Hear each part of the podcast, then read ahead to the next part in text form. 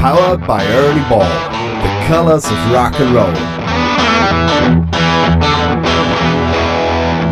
Hey there, readers, listeners, and fellow guitar players. I'm Alex here with Charlie Starr from Blackberry Smoke, who just released their new album, um, You Hear Georgia. And Charlie, first of all, um, congratulations on the new album. I think it's sick. It, there's really great stuff on there. And also, I feel like it's one of your most diverse albums yet. So maybe you could talk a little bit about like during what time frame and how the songs came to be that ended up on the album. Was there anything different than like your approach on the last ones? Um, thank you, first of all. Um, sure. The approach was a little different at times. Uh, some of the songs were written during lockdown yeah. uh, back in March and April. Uh, I had a bunch of songs written to ready to go into the studio in March. That was mm-hmm. the initial plan, and uh, we were all sent home. You know, yeah. thanks COVID. So while at home, um, I was in touch with a handful of friends, um, and we decided to write some songs because we couldn't leave our houses. mm-hmm. So we got. I think that happened a lot in the music business. I think a lot of people got together and collaborated um, via FaceTime or Zoom. Yeah. And so I wrote a couple of songs with an old friend named Dave Lizmi, who was in a band called the Four Horsemen years ago, mm-hmm. and uh, one with, uh, or a couple with Keith Nelson, who was in Buckcherry, one with Warren Haynes from Government Mule, Allman Brothers, yeah. um, one with a friend named Nick Perry.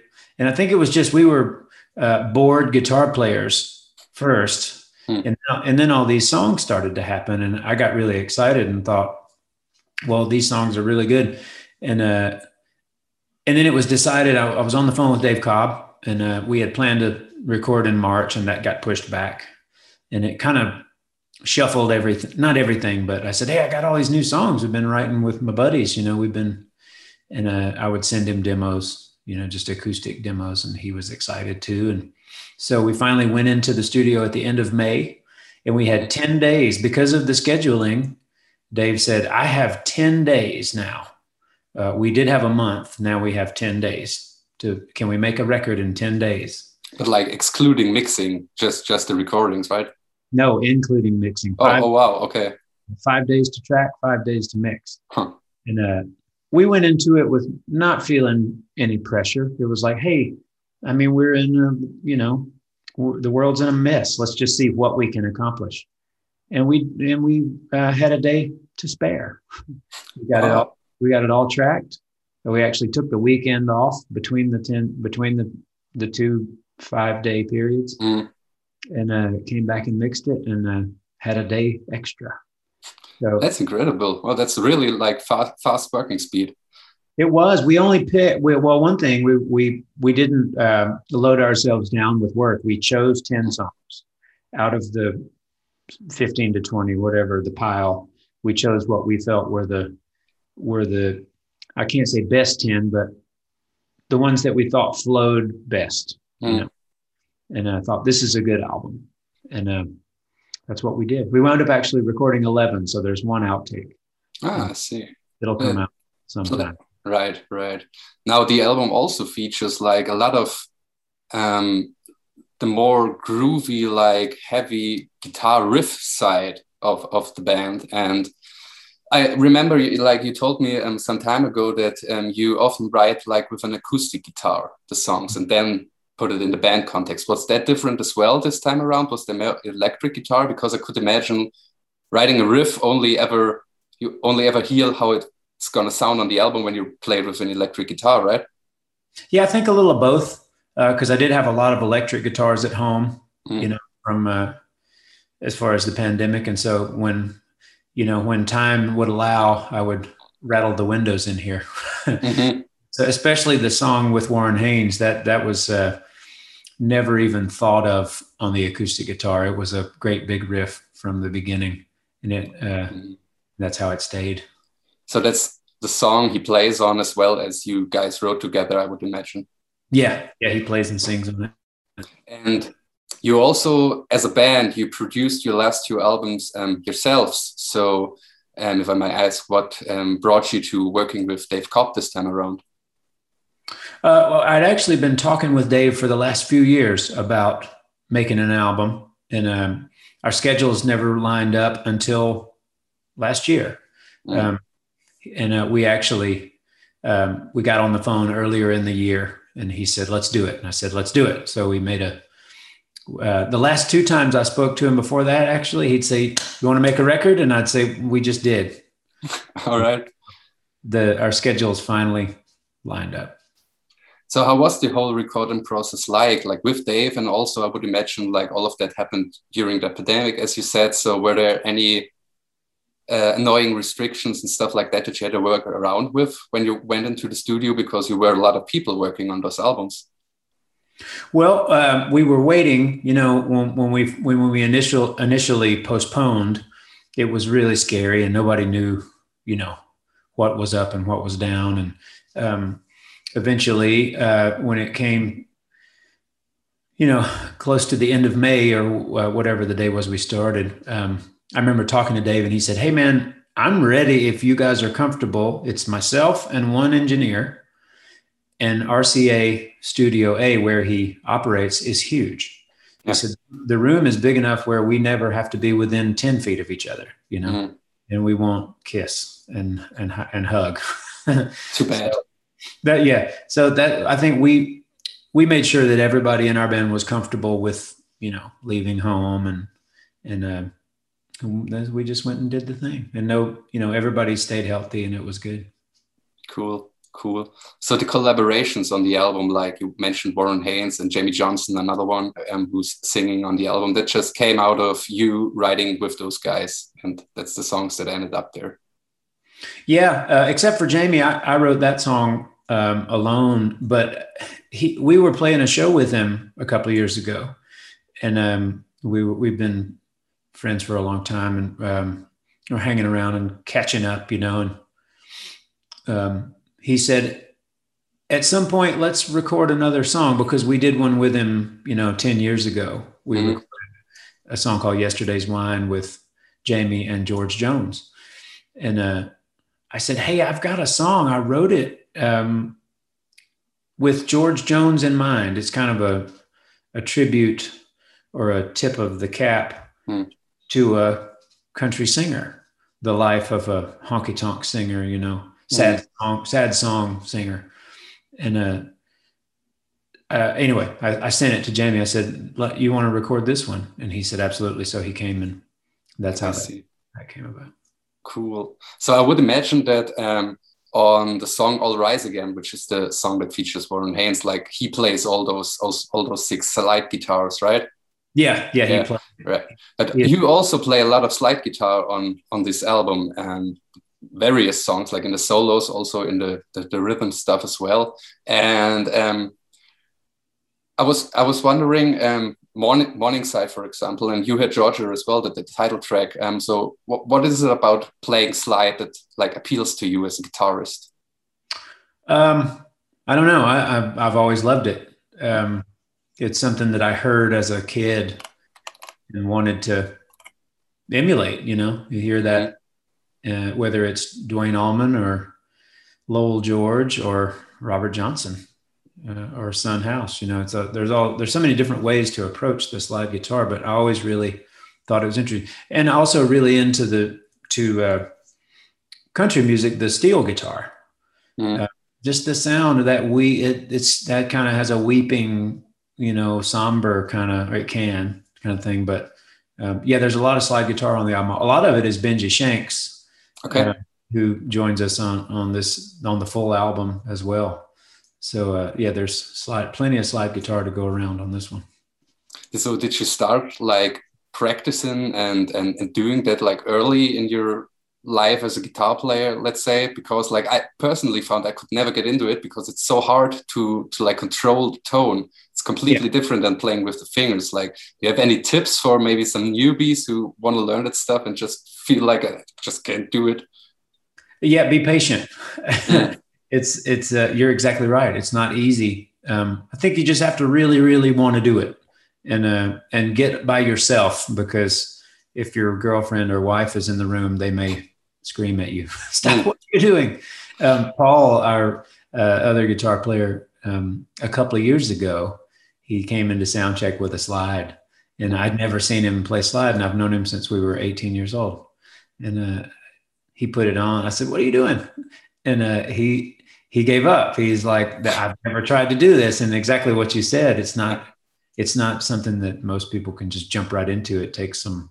We have to get comfortable because there's you can't let you know every string ring freely. You have to learn how to mute with the like the skin of your thumb or here or even these fingers. You have to learn to quiet the strings that you don't want to make noise. Mm. Sure. Now, there was another song um, that stood out to me on the album, which is old enough to know it's one of the most intimate songs on the album, I would say. And you have a lot of the reason it stood out to me was were actually the lyrics. You have a lot of let's call it day to day wisdom in those lyrics. Like there was this this one line that kind of cracked me up was never trust a grown man with a nickname. So could you talk a little bit about where those lyrics come from? Um, well, that that song. Oh, first of all, that song is completely live. Okay. There's no, there's no overdub, vocal, drum, everything is live, and Cool. uh, that was the only the second or third take. And we had planned to, well, not planned, but you you know when you track something like that, you think, yeah, let's add some pedal steel or some harmonica, or and Dave Cobb said, that's it, that's the song. That's no, don't change the vocal, nothing and uh, and it, so the lyrics though, um, well, specifically that one, never trust a grown man with a nickname. That's a motto that I've had for a while because working in the music business, there's a lot of nicknames. Mhm. Even mine is, but um, but there's an inside joke with the band. Mm. There- We would have uh, somebody that worked with us where it seemed like the guys with nicknames were always trouble. Ah, I see. Good, good to know. I'll, I'll remember that. I remember that. And but maybe let's let's talk here a little bit. Like in the video you did for um, "You Hear Georgia," the title track. Like we can once see you with um, your old um, Les Paul Jr. You're still playing, I see. But also you were playing a Flying V, and I think that's new, right? Yeah, that one actually belongs to Dave Cobb, and uh, it's a replica. But he had us all fooled for an hour because it looks like a real 1958 Yeah. movie. Um, I forget who built it, but it's it's incredible. But I, I, I played it um, when we first started to track the song, and then I put it down and played an ES330, a 64 ES330. hmm So what other guitars are there on the album? Did you use like the whole the whole part that you have? Everything? Yeah, we we we brought our guitars, and uh, Dave's got tons too, and uh, it's the laundry list. Mhm. Um, but I used uh, a '65 Esquire quite a bit, Fender Esquire single pickup, you know, Telecaster guitar. Um, I used uh, that 330 a lot. I used a couple of juniors, a 50, a 59 double cut cherry junior, and a 58 TV yellow single cut junior, and a 57 tobacco, and my old black guitar, which is a 56. Yeah. And uh, there's a for the first time on a Blackberry Smoke album, there's a Rickenbacker. No, actually, it's not the first time. We had one on the last album too, but there's an old Rose Morris Rickenbacker Not a bass, a guitar. guitar, yeah. Yeah, cool. But no strats. Once again, no strats. Huh. So how's that like in the in the studio? Like because you have all these guitars, do you just like pick one up, play the track, and go? "Ah, let let me try that again with another one, and like go through all of them? That's Because exactly that takes time, right? And you only had like ten days. Well, we didn't go through all of them, but I Hmm. think you, you know sometimes you look at a guitar and you think about a riff and you think that would sound good on that because that's that's a P90 or that's a humbucker or that's a single coil. It kind of you can usually kind of already hear it, you know. Yeah, and you also know the instruments. You know how it's how it's gonna sound like at the Yeah. end. More What about? more importantly, I think is the amp, guitar and amp relationship. That's Mm. usually that's usually usually you're like I'm playing this song on this guitar. I've decided. So now let me find the right amp. So how did you go about that? What amps are on the album? Same thing, trial and error. Trial and error. Also, Dave's stuff within there. Mm. Yeah. Um, he he made a point to tell me on the telephone before we drove up uh, to start. He said, "You don't have to bring anything.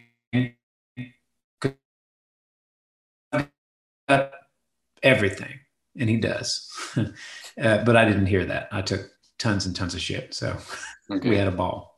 Nice, nice. What about effects? Like because I know there's some fuzz in there, but other than that, it's pretty pretty basic, right?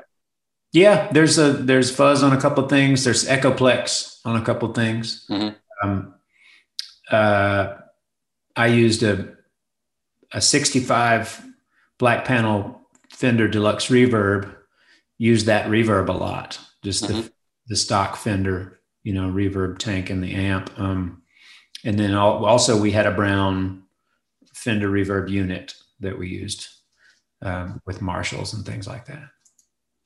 Um, something we haven't touched on actually, um, there were some more guys on the album and or girls actually, the Black I think they're called, which are handling um, background vocals. And you you worked with them before, right? So how did that all start? I met them through an engineer in Atlanta um, on our last album, Find a Light. Um, I asked him if he knew any female singers, you know, um, harmony singers, and he said, "Boy, do I!" And uh, and he called them, and they came in. and They're sisters, they're twins, um, and they're fantastic. That I never, I don't even ever have to discuss with them what the song needs. They hear it and they start to feel it, and then they mm-hmm. just start. They they know that it's just like um, it's instinct with them. They know where to sing and where not to. Mm-hmm. Uh, they, it's incredible because especially like harmonics doing that with the vocals it's so hard to do for everyone to like keep their pitch and everything. Yeah they're perfect. Um, and in fact dave when I, when I, we were listening to um, to you know as we would record each song i would say this one has to have girls uh, and this one and this one you know and he'd say yeah yeah yeah and he'd say he said uh, i got some girls one day and i said uh, you probably do, but I bet they're not better than the girls that I know. Mm-hmm. So, did you also tour together? Were they um, with you on stage, or was it always just an album thing? They've never toured with us. They've done shows uh, in Atlanta or Nashville. Yeah, they've done several of those shows, but they they have their own band. So, yeah, um, of course. Maybe they'll maybe they'll break up their band and come join our band. Sure, why not? Um, spe speaking of touring, like I know that you're a band um, that you really built yourself on touring and basically being on tour throughout the year, every year. So um, we touched on it earlier. The pandemic made that impossible. How did you, as a band, handle the whole situation? Because you just can't go out and on stage anymore right now. Well, it's been tough. We we luckily have been playing shows uh, now um, mm-hmm. because a lot of states in the U.S. Um, are a little more open, and so a lot of outdoor events are happening. Mm-hmm. Um, and that's been good. We couldn't do it when the weather was cold uh, for obvious reasons, but yeah. Uh, but yeah, you're right. For nine months, we didn't do we didn't play on stage at all, and then we finally started to do some live stream uh, events in empty venues um, and that's really strange. It feels like rehearsal with a with a suit and tie on, you know. Yeah, yeah, sure. room. But I mean, we had to adapt like everybody else and find new ways to do it. We're still kind of doing that, you know. We play in a lot of shows that are socially distanced in limited capacity. So from a financial standpoint, it's tough because you can't make as much money because they can't sell as many tickets. So the, yeah. the, the model is completely different. But at the at one point, you know, money or not, you say, I want to play. Yeah. So let's go play. Yeah. And I'm also, as a consumer, listener, whatever, I'm really happy if my favorite bands like do streaming concerts and I can like catch a new video of some recording in a studio somewhere because here in Germany, a lot of my favorite bands are from America and they just don't come here right now. Yeah. In America, there's some concerts that's great, but I can see them live and I'm, you really hunger for it. You notice how much it, it's missing from your life. So um, that's really cool. But for the artists, I would imagine it's really strange, like you said, being in an empty room and you really realize how important the the feedback of the audience is because you can't see their faces, you can't hear like are they screaming positively, negatively, whatever. Right. It's different. It's different. I, it it for it from my personal experience, I can't speak for anyone else, you know, but myself. But it forced us inward and we played for each other um, which is the way it all starts with a band. You know, you're playing to and for one another, and uh, I, I, I've, I mean, I've never stopped loving playing Blackberry Smoke music because we all love it so much. But it reminded me so many times where I think I'm focusing on what we're all doing more since there's no audience, and I just, I just love what we do. Mm did you also notice like you said you weren't on stage for nine months or so um like a drop in i don't know performance level or whatever? Because like you had to be like so in tune with each other being on the road all the time and then you, it suddenly stops and you come back to a rehearsal room like a month later and oh what's that riff again? I, I can't remember. Yeah totally. We had to rehearse and and i was reminded that you know singing for two hours requires a lot of wind. Mm-hmm and I had gotten out of shape singing. And was like, oh my God, I need a break. Hold on. I'm not 26 anymore. I'm 46. So yeah. Yeah, you really have to keep the voice in shape because it's the, such a personal instrument that's connected to your body that you can't just do it like piano yeah. or a guitar, whatever.